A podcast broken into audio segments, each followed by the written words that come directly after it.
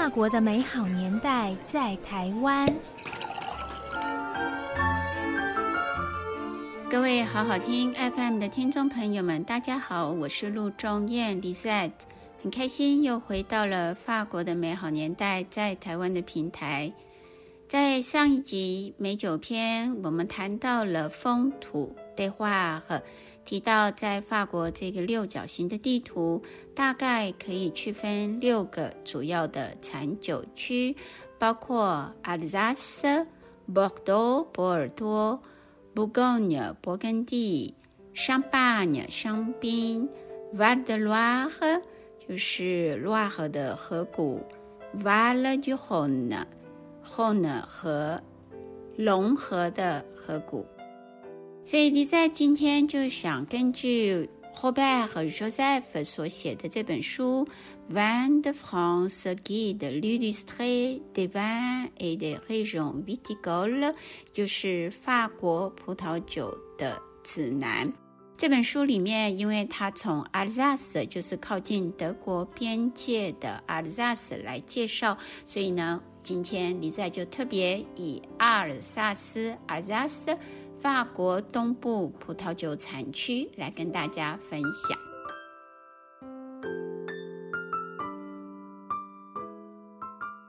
喜欢葡萄美酒的朋友们，当你们要选购一瓶酒的时候，你们一定会发现有各式各样的造型。我记得有一年，我陪同我以前的一位老长官周院长，我们抵达巴黎之后呢，他研究所的指导教授他们夫妇俩就请我们吃了一顿很丰盛的晚餐。在席间呢，师长就跟我们分享说，要认出。一瓶酒是产自于哪个法国的产酒区？最方便的方式呢，其实就是看酒瓶的造型。今天李在所要介绍法国东部靠近德国边界的阿兹拉斯的酒瓶呢，它就是长得细细高高的，所以就把它形容像长笛一样的酒瓶。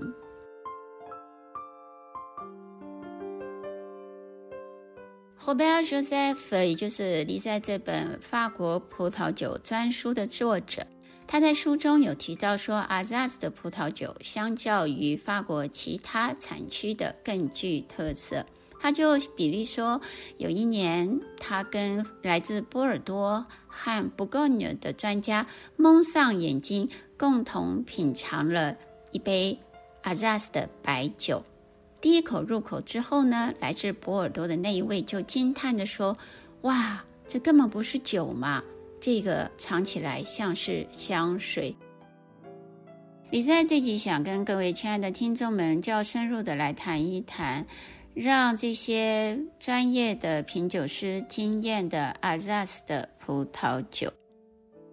阿尔萨斯地理位置在法国的东部，临近德国边界。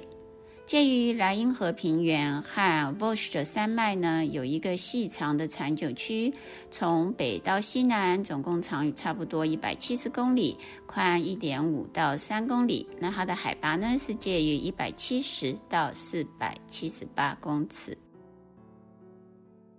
在整个法国，阿尔萨斯是白葡萄酒产量最多的产酒区。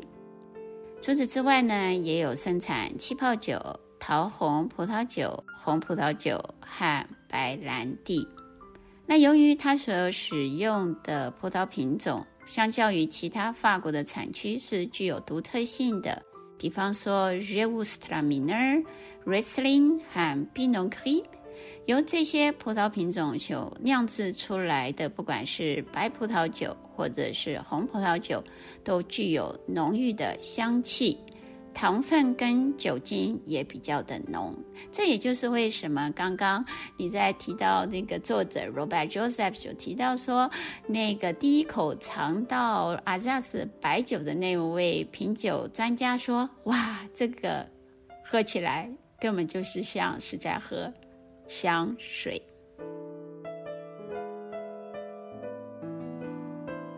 之后呢，就进入中世纪，是当时法国的第二个朝代，叫做 g a h o Lancienne，介于七百五十一到九百八十七年之间。那个时候啊，Alsace 有很多的修道院，修士们都会酿制葡萄酒。九世纪的时候，有个文献就记载说，当时在 Alsace 差不多有一百六十多个生产区。那到了十六世纪文艺复兴的时候呢，当时在阿萨斯的葡萄园的面积比现在还要多两倍。除此之外呢，他们还制定了一个法案，这个法案叫做 r e g l e m e n t de Riquewire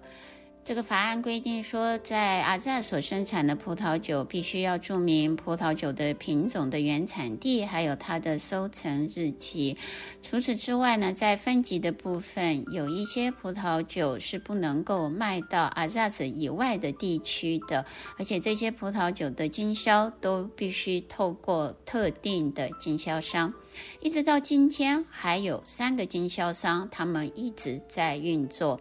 第一个是 Dopf，D O P F F，成立于一五七四年；第二个是 Trimbach，成立于一六二四年；还有就是 Ugel 成立于一六三七年。所以，各位亲爱的听众朋友们，如果你们下一次在购买 Alsace 的葡萄酒的时候，看到这三个经销商的名字，你们就可以知道它是非常具有历史的。在文艺复兴的时候，他们就已经存在了。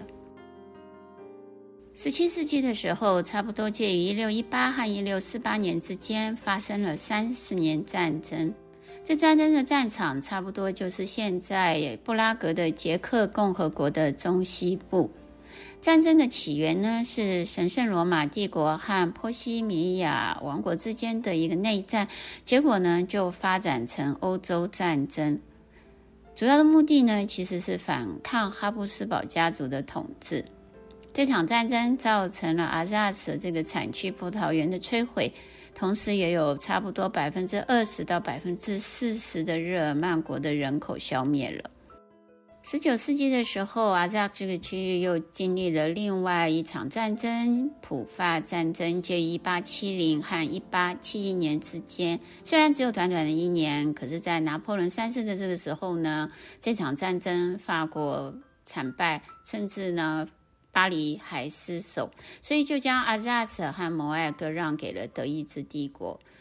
统治的时间是介于一八七一到一九一八年。那这段时间呢，阿萨这个区域就成为了德意志帝国的一个省。这省的名称很长，叫做 Richland Elsass-Loringen。我不晓得发音标不标准，反正就是很长。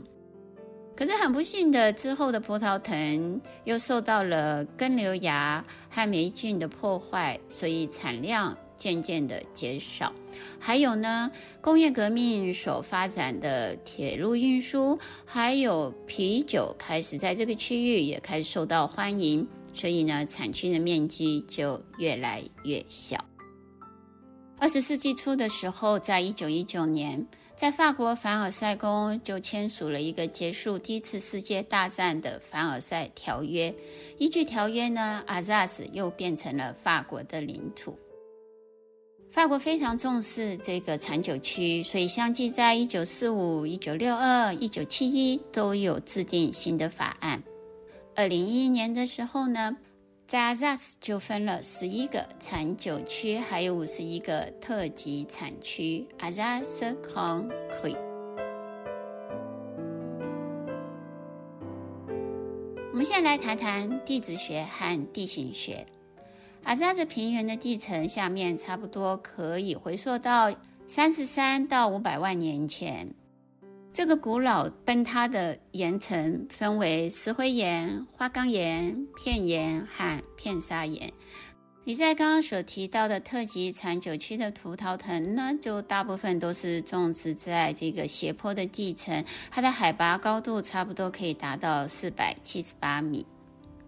另外，那十一个阿萨斯的产酒区，或者是做气泡酒的 Crémant d'Alsace 产酒区所栽种的葡萄呢，大部分是种植在肥沃的淤泥和礫石的沉积平原。气候方面呢，阿扎斯是属于干燥的大陆性气候，它的夏季阳光明媚，冬季比较寒冷。由于有沃斯山脉，所以可以避免受到风雨的侵袭。它的平均降水量比较低，比其他同纬度地区的气候温和。它的平均气温比其他地区高差不多一点五度。前面有提到说，阿扎斯的葡萄酒，不论是红葡萄或者是白葡萄酒，它之所以独特，是因为它的葡萄品种跟其他的法国产酒区不一样。还有一个主要的因素，就是在德国统治期间，它发展出有别于法国的栽培法。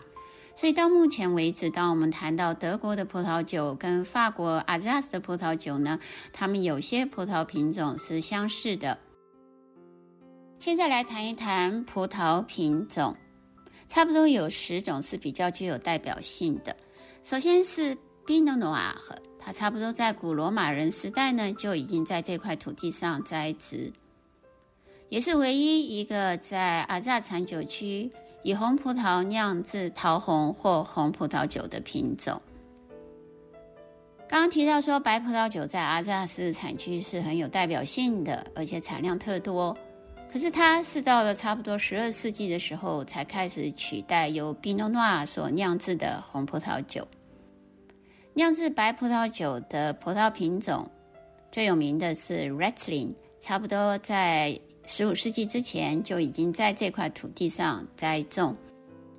它与德国的 Riesling 的品种不一样，它是可以酿制陈年比较干 （sec） 或者是半干型 （demi-sec） 的白葡萄酒。除此之外，在十五世纪之前，在这块土地栽种的白葡萄品种呢，有 Gewürztraminer、Muscat Blanc、Muscat Rose，还有 Mushka Ordonnel。另外呢，在十九世纪的时候，开始从这个 Bourgogne，也就是呃阿扎斯下方哦，我们那个勃艮第所引进的葡萄品种，一种是。白色的 Pinot Blanc，还有灰色的 b i n o Cri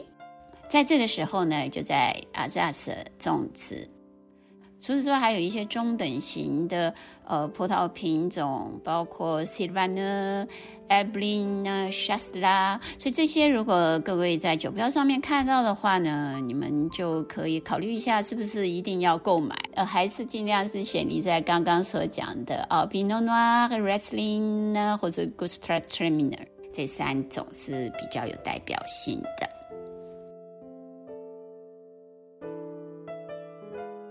在阿扎斯有一个委员会，叫做阿扎斯葡萄酒专业委员会 （Conseil Interprofessionnel des Vins d'Alsace）。根据他们的统计，阿扎这个产酒区的白酒产量占百分之九十，那差不多有四千七百家生产商。那它在法国的市场的销售额占百分之七十五。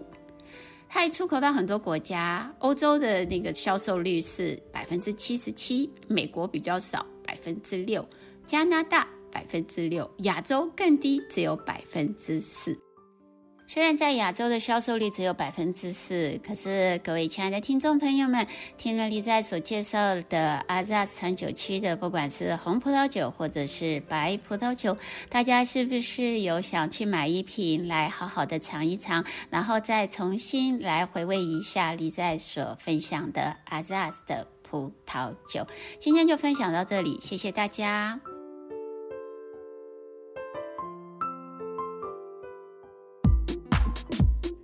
台湾文具第一品牌观光工厂立百代彩笔文创馆提供亲子 DIY 体验教室和道地意式美食。欢庆开馆两周年，消费满额抽 iPhone 十三。